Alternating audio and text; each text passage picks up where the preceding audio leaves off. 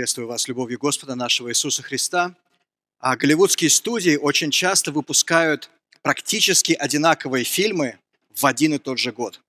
Замечали такую тенденцию, нет? То есть бывает ситуация, когда какая-то новая идея появляется, и две разных студии а, выпускают один, практически один и тот же фильм. Вот именно это произошло в 2011 году, когда на экраны вышло две романтических комедии с практически идентичным сюжетом. Первая комедия называется «Секс по дружбе». В ней снимаются Джастин Тимберлейк и Мила Кунис. Вторая называется «Больше, чем секс». В ней э, играют Эштон Катчер а, и Натали Портман. Комедии практически одинаковые. И посвящены они такому явлению, как друзья с привилегиями. То есть это когда вы дружите, но при этом вы спите друг с другом. Мы живем с вами во время, когда вот эти грани грани между тем, что такое дружба, что такое свидание, что значит встречаться, что значит ухаживать за, за другим человеком, эти грани скр- с, стираются. Мы живем во время, когда очень сложно определить, что именно происходит во взаимоотношениях. Простой вопрос. Что именно определяет свидание? Что именно определяет свидание? В какой, в какой момент, в какой момент а, парень и девушка оказываются на свидании. 20-25 лет назад ответ был очевиден. Например, если они пошли в кино вдвоем и больше ни с кем, это свидание. Сегодня не факт. Или если они встретились в кафе вдвоем, то 20-25 лет назад это свидание. Сегодня не факт. Запишите себе в ваших бюллетенях, попробуйте сформулировать для себя, в какой момент взаимоотношения между парнем и девушкой, в какой момент их встреча становится действительно свиданием, а в какой момент они просто друзья. Попробуйте это сформулировать, сформулировать для, для себя, потому что без этого, без этого понимания, без, этого, без этой способности расставить все точки над «и», без способности определить все четко во, во, во взаимоотношениях, ухаживание – превращается вот в этот знаменитый диалог из фильма «Формула любви». И сразу, обычно я вам говорю фразу, что не стоит смотреть этот фильм, я его не рекомендую. И первые две картины, которые я упомянул, в принципе, не стоит их смотреть. Ну, это никак не обогатит ваш внутренний мир. Но картину «Формула любви» стоит посмотреть. Впрочем, как «Обыкновенное чудо», впрочем, как «Москва слезам не верит», те, те фильмы, которые упоминались раньше. Так вот, без четкого понимания, чем именно являются взаимоотношения, ухаживание превращается вот в этот диалог из, э, из этого фильма, когда Маргадон а, зовет девушку и говорит, поди сюда, хочешь большой, но чистой любви? Да кто же ее не хочет? Тогда приходи, как стемнеет на сеновал. Придешь, от чего же не прийти? Приду, только уже вы приходите, а то вон сударь тоже позвал, а после испугался. И тут э, герой Абдулова говорит, а она не одна придет, она с кузнецом придет. С каким кузнецом? Не, нам кузнец не нужен. Что я, нож что ли? Многосновлять? Вы же предложение изволите делать. Так свободно не видишь, играем. Все, уха, все ухаживание сводится вот к этому. Без четкого понимания, где проходят границы, без четкого понимания, чем именно являются свидания, взаимоотношения сводятся зачастую вот именно к этому диалогу, который очень смешной, до тех пор, пока ты не оказываешься героем именно этого диалога. Сегодня, с одной стороны, теме свиданий уделяется огромное внимание. Ну, это, это тема романтических комедий, это тема, это тема различных передач, это тема, тема того, что происходит вокруг нас. А с другой стороны, никто не знает, как ухаживать. Никто не знает, как встречаться. Никто не знает, как именно ходить на свидание. Марк Регнерус в своей книге «Будущее христианского брака» как раз приводит подобного рода пример. Книга, которая посвящена социологическим опросам, которые проводились практически по всему миру, для того, чтобы понять, как выглядит сегодня вот то, что мы называем христианским браком. И он пишет как раз о девушке Рэйчел, которая говорит, Рэйчел была знакома с множеством мужчин, благодаря своей работе в академической среде. Но никто из них не был готов к серьезным отношениям, несмотря на то, что многим было глубоко за 30.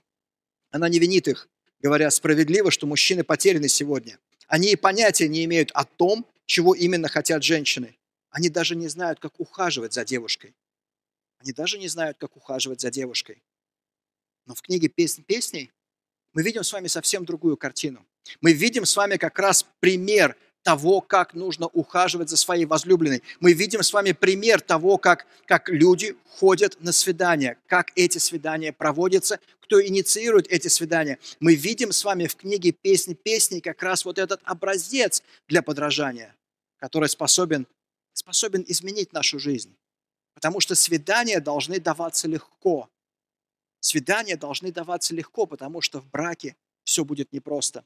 Свидания должны даваться легко, потому что в браке все будет непросто. Давайте сейчас в почтение Господа снова его встанем для того, чтобы прочитать этот отрывок из второй главы книги «Песни песни», начиная с восьмого стиха. «Голос возлюбленного моего, вот он идет, перескакивая через горы, перепрыгивая через холмы. Возлюбленный мой, как газель или как молодой олень. Вот стоит он за нашей стеной, смотрит в окно, заглядывая через решетку. Возлюбленный мой сказал мне, вставай, любимая моя, прекрасная моя, пойдем со мной. Смотри, зима уже прошла, перестали лить дожди, появились цветы на земле, настало время пения, и раздался голос горлицы в земле нашей. На инжире созревают плоды, цветущие виноградные лозы источают свой аромат. Вставай, любимая моя, прекрасная моя, пойдем со мной. Это Слово Божие. Будем благодарны за него. Давайте помолимся.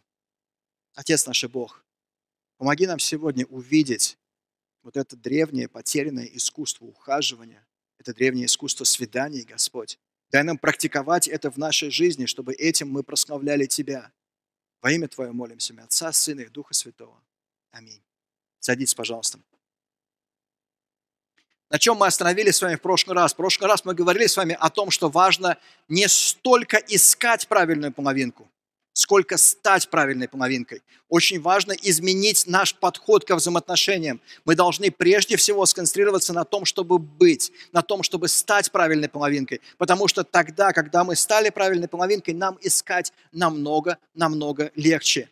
Это означает, что мы должны обращать внимание на свою репутацию, на свое сердце, на свою работу, на то, каким образом мы работаем. Мы должны обращать внимание на свои принципы и то, насколько мы придерживаемся этих принципов. Потому что если основывать все на искре, основывать только на влечении, то взаимоотношения, а затем и брак будут искрить до тех пор, пока этот брак, пока эти взаимоотношения не станут прожженными взаимоотношениями.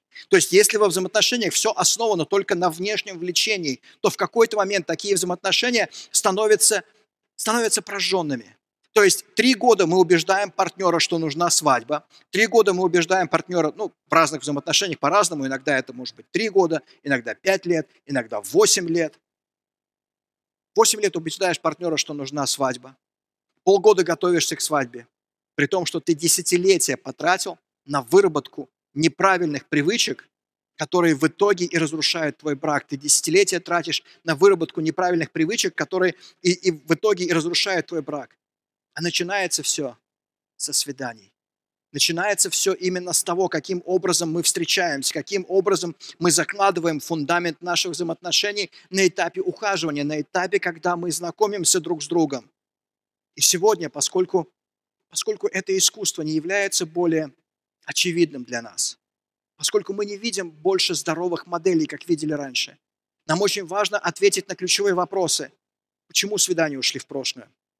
Почему, почему это искусство ушло в прошлое? Зачем нужны свидания? Кто является инициатором свиданий? Что происходит на свиданиях и какую опасность в себе таят свидания? Свидания должны даваться нам легко. Свидания должны даваться нам легко, потому что в браке все будет непросто. И вот для того, чтобы они давались легко, нам необходимо понимать, прежде всего, представлять современную проблему свиданий. Нам необходимо представлять себе современную проблему свиданий. Нам необходимо понимать предназначение и прогрессию свиданий. Нам нужно понимать предназначение и прогрессию свиданий. И нам нужно принимать определенный порядок свиданий. Нам необходимо принимать определенный порядок, который есть у свиданий. Начинается все вот с этого диалога между Суламитой и Соломоном она говорит, голос возлюбленного моего. Вот идет он, перескакивая через горы, перепрыгивая через холмы. Возлюбленный мой, как газель или молодой олень. Вот стоит он за нашей стеной, смотрит в окно, заглядывая через решетку. А он, начиная с 14 стиха, послушайте, как он описывает ее. «Голубка моя, далеко в ущелье скалы, недосягаемо в пещере на склоне горы. Позволь мне увидеть тебя и услышать голос твой, потому что сладок голос твой, и прекрасно лицо Твое. Мы видим с вами прогрессию взаимоотношений, которая переходит от просто знакомства, переходит просто от влечения к тому, что теперь они начинают встречаться. Сегодня же мы сталкиваемся с двумя стереотипами, с двумя представлениями, из-за которых нам очень сложно воспринимать свидание правильно. Первый стереотип можете себе, можете себе записать. Все в обществе вокруг нас построено на том, что женщина – это товар. Женщина – это товар. С одной стороны, девушек постоянно убеждают, что они товар, который необходимо хорошо продать. Мы видим это в популярной культуре, мы видим это в песнях, мы видим это в видеоклипах, мы видим это в тех стандартах одежды, которые, которые насаждаются сегодня. Женщина – это товар, который необходимо продать. Мужчина является пассивным покупателем. Мужчина является пассивным потребителем вот этих услуг. Он всего лишь принимает. Он всего лишь принимает этот товар. С одной стороны, это, это заметно в том, как за последнее время порноиндустрия из чего-то постыдного, из чего-то, что было спрятано от глаз людей, сегодня стала мейнстримом. Сегодня такие актрисы, как Денис Ричард, Денис Ричардс присоединяются к порно, порно-ресурсу OnlyFans просто потому, что все это делают, и потому что дочка ее это сделала. И никому не приходит в голову, что что-то здесь не так. Никому не приходит в голову, что это неправильная, неправильная картина и неправильная модель. Потому что женщина – это товар. И она востребована до тех пор, пока она красива. Она востребована до тех пор, пока она привлекательна. Мужчины воспринимают ее таким образом. Это первая половина. А вторая половина заключается в том, что женщина – это единственный представитель рода человеческого, который еще что-то соображает, и поэтому она вынуждена все брать в свои руки. Вторая часть – это женщина, это единственный представитель рода человеческого, который что-то еще понимает, и она вынуждена все брать в свои руки. Абсолютно все. Посмотрите любой фильм, и вы заметите, что даже супергероев спасают сейчас женщины. Мужчины не способны ни на что. Мужчинам постоянно говорится о том, что мужчина ни на что не способен, над ним постоянно смеются, его постоянно высмеивают. Он не, не, не может ничего сделать, ему нужна женщина для того, чтобы его спасти. Вот образ, который навязывается. Из-за этого нам очень сложно воспринимать, нам очень сложно воспринимать свидание, нам очень сложно воспринимать то, что происходит на свиданиях, потому что, еще раз, мужчины становятся крайне пассивными, к чему мы и так склонны, а женщинам необходимо продать себя как можно дороже для того, чтобы хоть как-то удержать мужика, который не способен принимать никакие решения. И ко всему прочему, говоря про то, что порноиндустрия стала мейнстримом, есть невысказанные уроки вот этих веселых картинок, которые мы усваиваем на протяжении нашей жизни. Эти уроки сводятся к тому, что мое тело оно не для служения жены, оно для умножения себя. Мое тело прежде всего для умножения себя. Я не думаю о ком-то еще, я думаю прежде всего о моих интересах, о том, что хорошо мне, а не о том, что хорошо для кого-то еще. Настоящее тело недостаточно привлекательно. Мы постоянно живем вот этими фантазиями, что настоящее тело недостаточно привлекательно. Одного тела недостаточно. Одно тело не может удовлетворять тебя на протяжении, на протяжении всей жизни. Тебе нужно множество партнеров. Вот этот миф про сексуальную несовместимость. Мы сексуально совместимы с гораздо большим числом людей, чем мы совместимы душою, чем мы совместимы по интересам, чем мы совместимы по, тем, по тому сердцу, которое, которое у нас, по той душе, которая у нас. Сексуально мы совместимы с огромным количеством людей но душой, душой нет. И тело моей жены недостаточно для меня. Тело моей жены недостаточно для меня. Мне нужен, мне нужен кто-то еще. Какие же есть практические последствия у этих проблем? Отдаем ли мы себе отчет в том, что современная культура не поможет нам выстроить здоровые, здоровое отношение к отношениям? Что она не сможет выстроить здоровое отношение к отношениям? Мы не замечаем даже такой вещи. Популярная культура постоянно толкает нас с одной стороны к тому, чтобы было как можно больше сексуальных партнеров, а потом осуждает за это. Никто, вступая в брак, не жалеет о том, что они хранили друг друга до брака. Но есть очень много людей, которые, вступая в брак, жалеют обо всем том багаже, который они приносят теперь в брак. Мы не отдаем себе отчет в том, какие стандарты навязываются, мы не отдаем себе отчет в том, насколько, очень, насколько сложно в это, с, этим, с этим справиться. А сводится все к банальному, бытовому. Мужика нужно поймать, мужика нужно удержать. А мужчины, мужчины готовы к тому, чтобы, чтобы с ними спали. Они готовы к тому, чтобы девушка шла до конца. Ну, потому что как раз Марк Рейбнерос в другой своей книге, которая называется «Дешевый секс», он говорит о том, что проблема сегодня в том, что секс стал дешевым, потому что он стал доступным. И никаких причин для того, чтобы связывать себя семейными узами, для того, чтобы посвящать себя жене, детям или кому-то еще, у мужчин нет – Потому что все, что они хотели получить от жизни, они получают просто так даром. И вот здесь, когда вступают, вот, когда вступают эти против, противоречащие стереотипы, когда они вступают в конфликт, рождается гениальная идея, как кажется многим девушкам. Для того, чтобы мужчину поймать, для того, чтобы мужчину удержать, нужно забеременеть. Нужно забеременеть. И тогда обязательно, конечно, он ну, либо женится на, на мне, либо, наконец, он сделает предложение мне, либо, наконец, мы решим все наши семейные проблемы. Мы, наконец, решим наши семейные проблемы. Энди Стэнли описывает эту идею в своей книге «Новые правила для любви, секса и свидания» следующим образом. «Хочу вернуться к идее, может быть, ребенок поможет. Рождение ребенка в отношениях, переживающих не лучшие времена, является ужасной идеей по очень многим причинам. Немаловажным является тот факт, что мужчина наиболее уязвим к искушениям именно тогда, когда его жена или девушка беременна. Это касается в том числе и здоровых отношений, но особенно верно в тех случаях, когда в отношениях есть проблемы. Все просто усугубляется в них. Статистика говорит, что 15% браков распадаются в течение трех лет после рождения их первого ребенка. Однако для, для пар, просто живущих вместе, статистика еще хуже. Около 40% таких пар распадаются в течение трех лет после рождения первого ребенка. Дети не являются решением проблем. Они не призваны быть таким решением. Рождение ребенка должно быть долгожданным прибавлением к здоровой семье.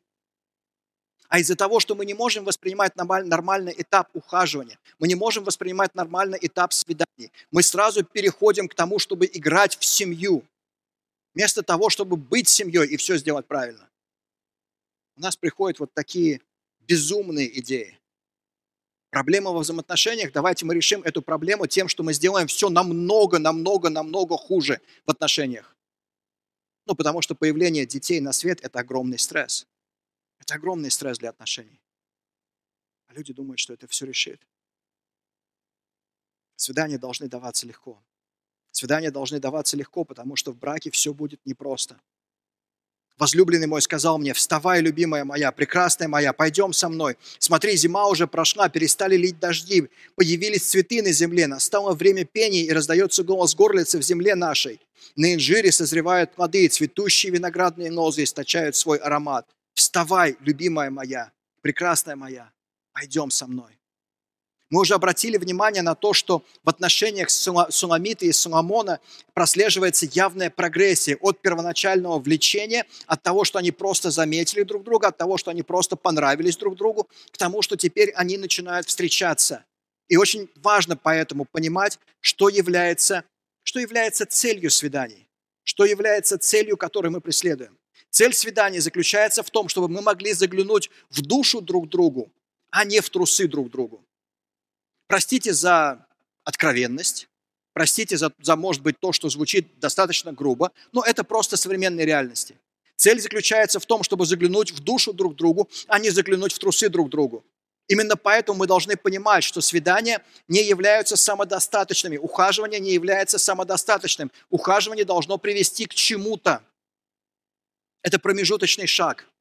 Это промежуточный шаг между тем, что вы понравились друг другу, и тем, что теперь вы, вы продвигаетесь помолвке, вы продвигаетесь к браку. Это промежуточный шаг. И если посмотреть на это под этим углом, если посмотреть на это как на вектор развития взаимоотношений, то мы начинаем воспринимать свидание совсем по-другому. И сразу несколько предупреждений. Очень часто от девушек я слышу о том, что я не могу жить без него. Я не могу жить без него, я не могу представить себе жизнь без него. Дорогие девушки, вы можете жить без него. Вы не можете жить без воды, вы не можете жить без воздуха, вы не можете жить без еды. Без этого вы не можете жить. Без него, честное слово, вы можете жить. Вы можете жить. То, что можно услышать от мужчин, о том, что у меня есть нужды, у меня есть потребности, у меня есть сексуальные потребности. Именно поэтому мы переступили все, все возможные и невозможные черты для того, чтобы, для того, чтобы быть вместе, для того, чтобы начать спать друг с другом как можно быстрее. Друзья, опять-таки, ваши потребности – еда, вода, воздух. Без того, чтобы начать спать со своей девушкой как можно быстрее, вы можете, вы можете прожить. Вы можете прожить. Более того, она будет уважать вас. У вас будет уважение с ее стороны, которого вы никогда не добьетесь. Если вы разбудите любовь, вот, это, вот эта фразеология, которая используется в книге «Песнь песни», если вы разбудите любовь как можно, как можно быстрее, невозможно строить брак на «жить без него не могу» или на том, что у меня есть потребности, которые вот хошь не хошь, а должны быть, должны быть выполнены. Невозможно строить на этом отношения. Это очень-очень плохой фундамент. Именно поэтому на этом этапе, поскольку если мы сразу принимаем, что цель свидания заключается в том, чтобы перейти к следующему этапу помолвки и браку, либо расторжению взаимоотношений, то очень важно задаться ключевым вопросом, с чем в браке я жить не могу, с чем я не готов мириться в браке. Почему мы говорим о негативном вопросе? Потому что с позитивными сторонами у вас нет проблем. Вы бы не пошли на свидание, если бы у вас были проблемы с позитивными сторонами. Вам нравится этот человек, вы, вас опьяняет внимание этого человека, вы хотите быть с этим человеком, вы готовы не спать только для того, чтобы быть с этим человеком. Вы готовы ложиться в 3 часа ночи, в 4 часа ночи, вставать в 7 утра, просто потому что вам так хорошо с этим человеком. Я прекрасно помню этот момент. Поэтому с позитивными частями, с позитивной стороной проблем нет вам нужно обратить внимание на то, с чем вы не можете жить. То есть, если это вектор, то причины для того, чтобы разорвать отношения, становятся все более и более и более весомыми. Причина для того, чтобы разорвать отношения на этапе свидания, должна быть весомой. Это должно быть что-то, с чем вы не готовы жить. Например, ваша девушка ходит в кино с другими парнями. Она сидит в кафе с другими парнями, один на один просто потому что они друзья. Кому-то это нормально. Вам, возможно, нет. Вы не готовы с этим жить. Вы не готовы жить с тем, что ваша жена поступает таким образом, и поэтому вы разрываете отношения на этапе свиданий. Или для девушек. Единственные друзья, которые есть у вашего молодого человека, это другие девушки. У него нет друзей парней, у него есть только друзья девушки. И вдруг вы понимаете, что я не готова жить с этим в браке, поэтому вы разрываете отношения на этапе свиданий, но причина должна быть весомой. Если вы переходите к следующему этапу помолвки, она должна быть еще более весомой. Если вы переходите к этапу брака, мы отдельно поговорим о разводе. Но здесь причины уже должны быть прям железобетонные. Это промежуточный шаг. Это привычки, которые мы вырабатываем сейчас, привычки, которые позволяют углублять взаимоотношения. Суламита замечает Соломона издали, она ждет его, Соломон зовет ее за собой. Именно с этого начинается отрывок, и этим заканчивается этот отрывок. Это привычка. Это практика, которая продолжается в браке. Это практика, которая продолжается затем и в браке, потому что свидания не должны угасать, ухаживание не должно угасать. Просто потому, что вы муж и жена это то, что продолжается затем в браке. Сразу вопрос. Вопрос этот не библейский, вопрос этот не является тем, что написано в Священном Писании, просто из, из личной практики. Какие временные сроки должны быть у свиданий, какие временные сроки должны быть у этого времени. Моя настоятельная рекомендация – это не больше, чем один год. По одной простой причине. За один год вы узнаете все, что вам нужно узнать о другом человеке. И если вы не способны принять решение в одну или в другую сторону в конце этого года, то причина, почему вы не способны принять это решение, очень простая. Вы ищете, ждете чего-то или кого-то лучше. Все очень просто. Ну, если быть честным с собой, если вот убрать все фразы о том, что я на самом деле не знаю, я не понимаю, мне нужно до конца разобраться, за год можно понять. За год можно понять все, что нужно понять. Наше государство считает, что за один год можно понять все, что нужно понять об армии. Поэтому парни служат один год. Если все можно понять об армии, все можно понять об отношениях. Так было не всегда. Некоторые, как Андрей Башкиров, на флоте служили три года. Потому что в то время нужно было больше времени для того, чтобы понять все, что нужно понять о флоте. Сейчас все по-другому. За один год все можно понять. И за это время, если мужчина не принимает, не принимает решения, девушка начинает портиться, как молоко. Вместо того, чтобы набирать аромат, вместо того, чтобы набирать глубину, так как набирает, набирает хорошее вино, девушка начинает просто киснуть, она начинает портиться, как молоко. И есть, есть две позиции, с которых можно говорить об этих вещах. Есть позиция я женился в 18 лет, я все сделал правильно, у нас замечательная семья, я вырастил детей, мои дети теперь, а, мои дети теперь вышли, вышли замуж, женились, я теперь воспитываю внуков, потому, потому что я все сделал правильно. Это замечательная позиция, это потрясающая позиция. Я очень-очень-очень а, завидую людям, у которых такая позиция. Другая позиция, я говорю об этом, в том числе на уроках своих ошибок том числе на том, что я сделал неправильно. Если я говорю об этих вещах, я говорю в том числе как исповедь, в том, что я сделал неправильно. Одного года достаточно. Одного года достаточно для того, чтобы понять все, что нужно понять. Вступаем ли мы в отношения с четким представлением о том, когда и при каких условиях мы будем готовы сделать следующий шаг. Потому что, возможно, если вы не готовы жениться через год, если вы не готовы сделать предложение через год, не стоит вступать в отношения. Не стоит этого делать. Подождите того времени, когда вы будете готовы. Подождите того времени, когда вы знаете, я смотрю на эту девушку, гипотетически я представляю ее себе в качестве своей жены, поэтому я инициирую наши встречи, потому что гипотетически на данном этапе, на, на, в данный момент времени я могу себе представить, как я делаю ей предложение через год. Если вы не готовы к этому по финансовым причинам, по каким-то еще личным причинам, не начинайте отношения все будет намного проще в вашей жизни. Не начинайте их. Является ли любовь для нас чем-то, что сродни огромной луже? Вы знаете, когда? Что происходит с нами? Мы влюбляемся, так как мы вляпываемся в грязь. Вот мы вляпались в грязь, и мы также влюбились. Это что-то, что произошло с нами помимо нашей, нашей воли. Мы не управляем этим процессом вообще никак. Мы не контролируем себя.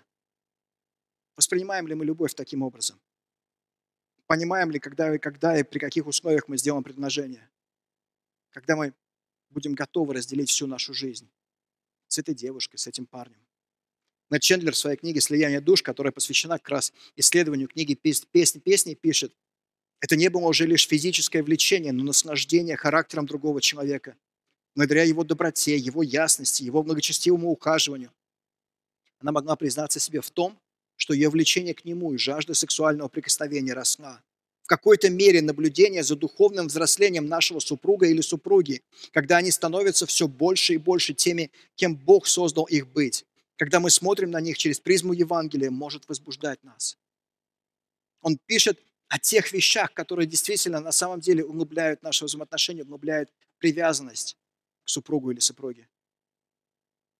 Голос возлюбленного моего, вот идет он, перескакивая через горы, перепрыгивая через холмы. Вот стоит он за нашей стеной, смотрит он в окно, заглядывая через решетку. Возлюбленный мой сказал мне, вставай, любимая моя, прекрасная моя, пойдем со мной. Вставай, любимая моя, прекрасная моя, пойдем со мной.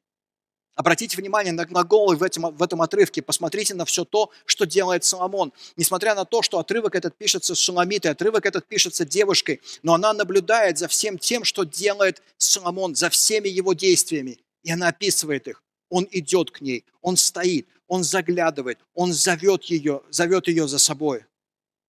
Этот пример помогает нам увидеть определенный порядок свиданий. Я понимаю, что путь к сердцу мужчины лежит через «оставьте его в покое».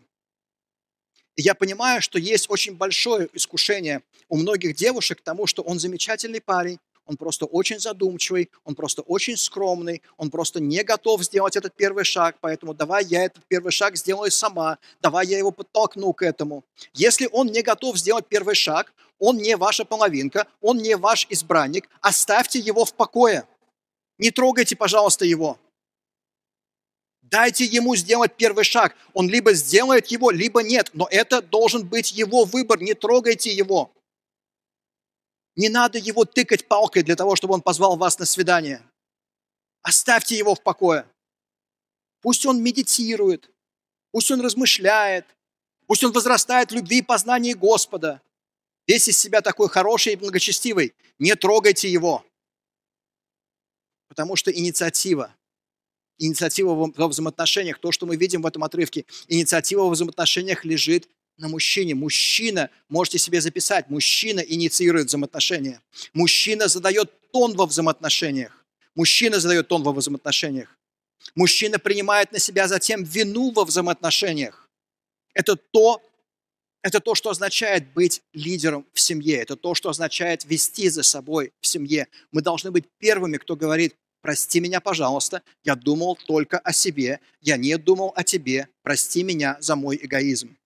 Если у вас проблемы с тем, чтобы начать приносить извинения, вот просто запомните эту фразу и повторяйте ее регулярно своей жене. Ваши отношения станут намного лучше. Потому что даже если виновата ваша жена, это все равно ваша вина. Даже если виновата ваша девушка, это все равно ваша вина. Знаете почему? Потому что вы ее выбрали. Вы ее выбрали. Вы ее выбрали, вы ее пригласили на свидание, вы сделали ей предложение, вы пообещали ей кучу всего, что вы будете делать в браке. Это ваша вина. Вы взяли на себя эти обязательства. Нам очень важно научиться принимать на себя вину. Потому что это часть того, как мы ведем за собой. Это не означает, это не означает, что женщины не должны просить прощения. Это не означает, что это улица с односторонним движением. Безусловно, после того, как мужчина берет, берет на себя инициативу, после того, как он принимает на себя ответственность, должна быть ответная реакция, должна быть, должны быть эти слова «прости меня, пожалуйста», тоже я думала только о себе, тоже должна быть эта, эта реакция со стороны жены. Если этого нет, это неправильное, нездоровое взаимоотношение, но начинается все с мужчины. Мужчина говорит – Мужчина делится. Мужчина в этих взаимоотношениях не является как каким-то пассивным. Он рассказывает. Он делает комплименты своей возлюбленной. Я понимаю, что не у всех молодых людей, знаете, как э, в традиционных церквях есть вот этот вопрос, который меня, меня удивляет. Говорящий ли ты брат? Я когда первый раз услышал этот вопрос, я его не понял, как бы думаю, ну, я не немой. Ну да, я, я говорю. А имелось в виду, проповедует ли брат или нет? Может ли он проповедовать? И вопрос был, говорящий ли брат. Я понимаю, что не все мужчины говорящие. Не все мужчины. Я понимаю, что комплименты, я понимаю, что нежные слова не всем мужчинам даются легко. Поэтому слава Богу за то, что у нас есть священное писание. Братья, возьмите священное писание, возьмите книгу песни песни и выучите просто наизусть эти слова. И если вы мне скажете о том, что я не могу запоминать наизусть, мне очень тяжело дается запоминание наизусть, вы же умудряетесь помнить факты о своей любимой футбольной команде или хоккейной, или чем-то еще, которые ну никому не интересны. Когда в последний раз моя команда заняла третье место в чемпионате России по футболу? Вы же помните это? Если вы способны запомнить это, вы способны запомнить комплименты. Вы способны выучить, выучить то, что находится, находится в книге пес, песни. Просто запомните это, э, об этом, запомните это. В противном случае, если мы, если мы не делаем этого, если мы не позволяем мужчине проявлять инициативу, то все сводится к тому, к той губительной недосказанности, что гениально была выражена Мариной Цветаевой в стихотворении, которое потом мы знаем его как песню из фильма Ильдара Рязанова «Ирония судьбы». Но изначально это стихотворение Цветаевой. И опять-таки фильм «Ирония судьбы» главные герои глубоко несчастны в личной жизни. Это романтическая комедия, в которой Главный герой никак не может сделать предложение своей невесте, они никак не могут пожениться, а главная героиня несчастна в тех отношениях, которые есть у нее. Святая пишет, спасибо вам и сердцем, и рукой, за то, что вы меня, не зная сами, так любите, за мой ночной покой, за редкость встреч, закатными часами, за наше негуляние под луной, за солнце не у нас над головами, за то, что вы больны, увы, не мной, за то, что я больна, увы, не вами, за то, что вы больны, увы, не мной, за то, что я больна, увы, не вами. И можно сказать о том, что это было другое время, это была другая культура, но принципы эти применимы и по сей день. В этом смысле очень любопытно, что в книге «Притч» мы видим с вами как раз, когда описывается юноша, который, который становится жертвой искушений, он всегда описывается как пассивный, он всегда описывается как тот, действие над которым происходит. Его искушают, его увлекают, его забирают. Не он проявляет инициативу. Не он проявляет инициативу. Все начинается именно с нас. Кто брал на, инициативу, кто, кто брал на себя инициативу в семьях ваших родителей? Мы не замечаем порой, мы клянемся себе очень часто, что мы не будем повторять ошибки наших родителей, а мы повторяем именно, именно их. Поэтому так важен вопрос, кто брал инициативу в семье ваших родителей? Какой, с каким примером вы выросли? И в этом смысле я очень, очень благодарен за удивительный, потрясающий пример моих родителей где я всегда знал, что папа является главным в семье. А мама делала все от нее зависящее, чтобы демонстрировать, что папа является главным. Это драгоценный пример. Я понимаю, насколько, насколько он редкий. Понимаем ли мы, что довольно часто просто бездумно повторяем модель поведения, с которой выросли в наших семьях? Мужчины, каким образом мы задаем тон в отношениях, в которых мы находимся? Девушки, готовы ли вы ждать? Готовы ли вы ждать, чтобы ваш избранник проявил инициативу, или вы считаете, что все нужно взять в свои руки? Готовы ли вы ждать? Сколько бы ни, ни нужно было ждать. Свидания должны даваться легко, потому что в браке все будет непросто. Мы ожидаем, что свидание в жизни Соломона и Суламиты закончится – мы ожидаем, что вот этот период пройдет. Мы ожидаем, что они перейдут к помолвке, потом они перейдут к браку, потом они перейдут к конфликтам в семье, потом они перейдут к тому, чтобы мириться в этих конфликтах в семье. И все именно так происходит. Но очень интересные параллели между второй главой и седьмой главой книги «Песни песней». Потому что в седьмой главе мы снова с вами сталкиваемся с весной. Мы снова с вами, с вами сталкиваемся с тем же самым сезоном, что есть во второй главе. И мы снова сталкиваемся с вами с той же самой фразеологией. Соломон поет, пойдем, возлюбленный, э, Суламита пойдет, пойдем, возлюбленный мой, выйдем в поле, проведем ночь в селениях, ранним утром пойдем в виноградники, посмотрим, распустилась ли виноградная лоза, раскрылись ли почки ее, расцвели ли гранатовые деревья. Там я подарю тебе ласки мои. Мандрагора, источая свой аромат, и у дверей наших разные превосходные плоды, новые и старые, которые я сберегла для тебя, возлюбленный мой. В седьмой главе они снова отправляются на свидание. Они снова отправляются на свидание. Было бы совершенно неверно считать, что свидание, ухаживание – это тот аспект взаимоотношений, который заканчивается тогда, когда пара становится мужем и женой. Ну, потому что дальше все просто. Мы постоянно вместе. Мы думаем о том, что свидание – это цель свидания заключается в том, чтобы быть вместе. Но теперь-то мы вместе 24 часа, 7 дней в неделю, за исключением того времени, что мы работаем. Поэтому какой смысл приглашать мне мою жену на свидание? Это не так ухаживание, свидание – это то, что должно сопровождать нас на протяжении всей нашей жизни. И эти свидания должны быть постоянными. Они должны быть постоянными. Они должны быть еженедельными. Когда это становится неотъемлемой частью нашего образа жизни. Когда они становятся спланированными. Мы продумываем их. Мы планируем их заранее. Да, здесь нет вот этой спонтанности любви, о том, что в последний момент, последний момент мы, я, я решил о том, что мы теперь поедем а, в какой-то ресторан, в какое-то кафе или еще что-то. Ну, потому что очень сложно быть спонтанным, когда у тебя работа, детский садик, школа, все остальное, куча расписаний, которые нужно каким-то образом балансировать. Они должны быть спланированными. Они должны быть регулярными. Потому что мы говорили с вами в прошлый раз о том, что недостаточно просто влюбиться один раз навсегда. Мы влюбляемся в наших супругов на протяжении всей нашей жизни. Мы поддерживаем этот огонь на протяжении всей нашей жизни для того, чтобы не стать той самой прожженной парой. Наверняка вы сталкивались с ними. Когда кто-то после первого свидания, когда кто-то после первой встречи восторженно рассказывает им о том, как все было замечательно, как все было хорошо, а эти люди отвечают вам о том, что ну ты подожди, ну ты посмотри, в браке все будет плохо, в браке все будет ужасно, тебе нужно и так далее. И даются куча практических советов, которые убивают отношения. Мы должны влюбляться в друг друга на протяжении, на протяжении всей нашей жизни. Именно поэтому свидания должны быть неотъемлемой частью, они должны быть постоянными, они должны быть планируемыми.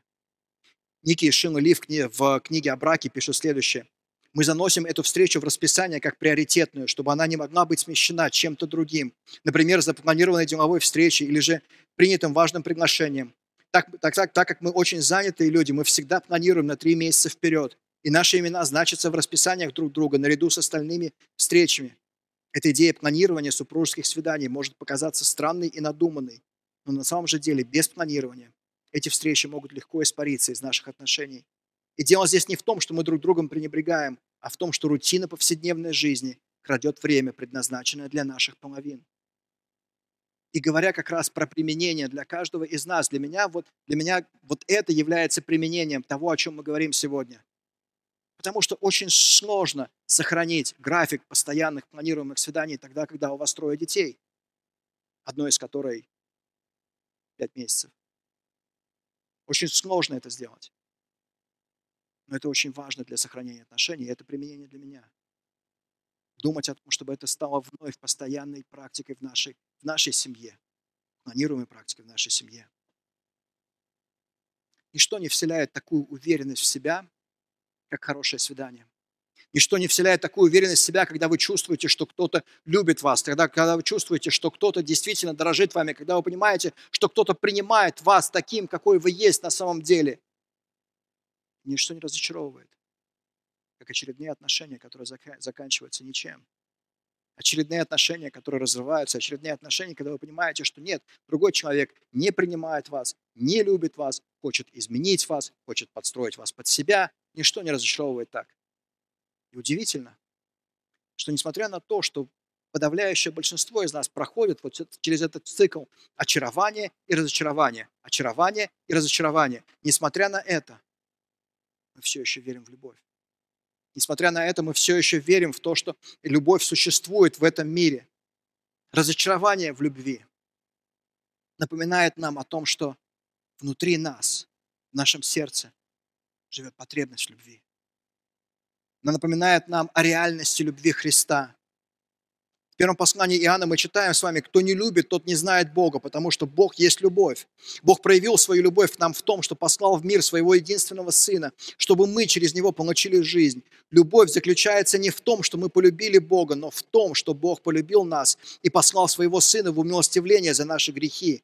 Дорогие, если Бог, за на... Если Бог нас так любит, то и мы должны любить друг друга. Бог есть любовь. И тот, кто пребывает в любви, пребывает в Боге, и Бог пребывает в нем. Любовь достигла среди нас совершенства, так что мы можем со, со всей уверенностью встречать день суда, потому что каков Он, таковы и мы в этом мире. В любви нет страха, но совершенная любовь прогоняет его, потому что страх связан с наказанием. И кто боится, тот еще не достиг совершенства любви. Кто боится, тот еще не достиг совершенства любви. Неудачи в свиданиях должны напоминать нам о том, что настоящая любовь есть. Открывая Евангелие, мы видим эту настоящую любовь. Мы видим любовь того, кто на самом деле принимает нас такими, какие мы есть, и не мирится с тем, какие мы есть. Потому что Он жаждет преобразить нас. Потому что Он жаждет изменить нас. Тимоти Келлер в своей книге «Значение брака» пишет, «Быть любимым, но не узнанным приятно, хотя и поверхностно. Быть узнанным, но не любимым – вот наш величайший страх быть узнанным таким, как мы есть, и любимым до глубины души. Наверное, на это способен только Бог. Но именно такая любовь и нужна нам более всего. Она освобождает нас от притворства, смиряет нас, избавляет самоправедности и укрепляет нас, готовя ко всему, с чем мы можем столкнуться в жизни. Если оглядываясь назад на вашу жизнь, вы не можете вспомнить момент, когда бы вы приняли эту любовь, когда бы вы доверились Христу. Сделайте это сейчас. Обратитесь к Богу в тихой молитве покаяния для того, чтобы принять вот эту любовь, которая нужна нам более всего, попросив прощения за свои грехи. Свидания должны даваться легко, потому что в браке все будет совсем непросто. И для того, чтобы свидания давались нам без труда, нам необходимо представлять современную проблему свиданий, нам необходимо понимать предназначение и прогрессию свиданий, нам необходимо принимать определенный порядок свиданий. Вопросы, на которые мы так и не ответили, на которые мы ответим в небольшом видеоуроке. Безусловно, мы не смогли затронуть вопрос, очень любимый, популярный вопрос у молодежных групп, подростковых групп. Как далеко я могу зайти на свиданиях? Как далеко я могу подойти, прежде чем это станет грехом? Потому что мне нужен прям четкий ответ в сантиметрах, а еще больше в миллиметрах. Ну, потому что я же не хочу грешить но я хочу прям подойти настолько близко, насколько возможно. Именно об этом поговорим более подробно в видеоуроке. Продолжая размышлять о том, как стать правильной половинкой, вместо того, чтобы всю жизнь потратить на то, чтобы искать эту половинку, а через неделю, когда мы вернемся с вами к этой серии, мы поговорим о том, как понять, чего от брака ожидать. Как понять, чего от брака ожидать? Мы поговорим о природе брака. С точки зрения применения – мы далеко не первая культура, которая превратила женщин из личности в исключительно в объект желаний.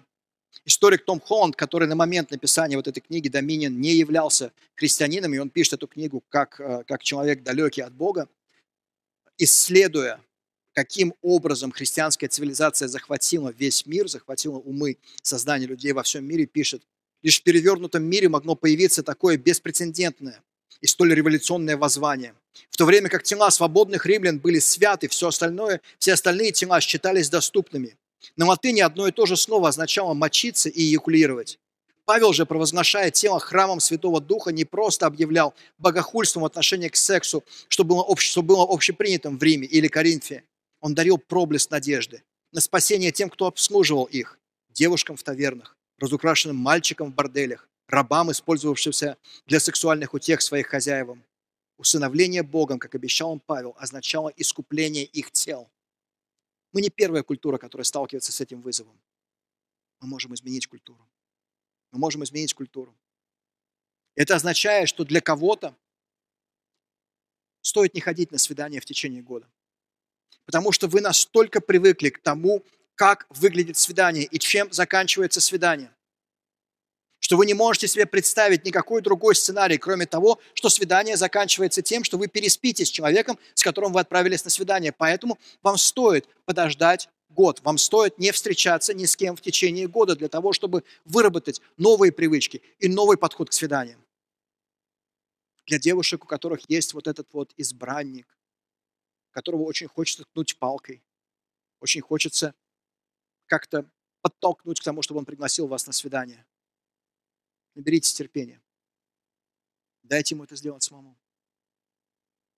Для мужчин, которые думают о том, чтобы которые думают о том, чтобы а, пригласить свою девушку, девушку на свидание или, или не делать этого, пригласите. Возьмите инициативу на себя. Для кого-то, кто ходит на свидание уже пять лет, возможно, пора определиться. Скорее всего, пора определиться. Либо помолвка, либо расстаться. Но не становитесь парой, которая мы то вместе, то мы порознь, то мы вместе, то мы порознь. До такой степени, что когда люди встречают вас вместе, у них в глазах вот этот вот вопрос. Я не знаю, вы сейчас как друзья вместе, или вы встречаетесь вместе, или что у вас происходит во взаимоотношениях. Но спросить хочется. Примите решение. Примите решение, куда дальше. Кому-то уже стоит перейти, сделать предложение и перейти к помолвке и браку. Всем, кто в браке, пригласите свою жену на свидание. Пригласите свою жену на свидание на этой неделе. Сделайте этот шаг и сделайте это регулярной частью вашей жизни. Сделайте это постоянной частью, постоянной частью вашей жизни. Туми Нельсон в своей книге «Романтика», которая тоже посвящена исследованию как раз книги «Песнь песней», пишет, свидание – это наблюдение, помолвка – это посвящение.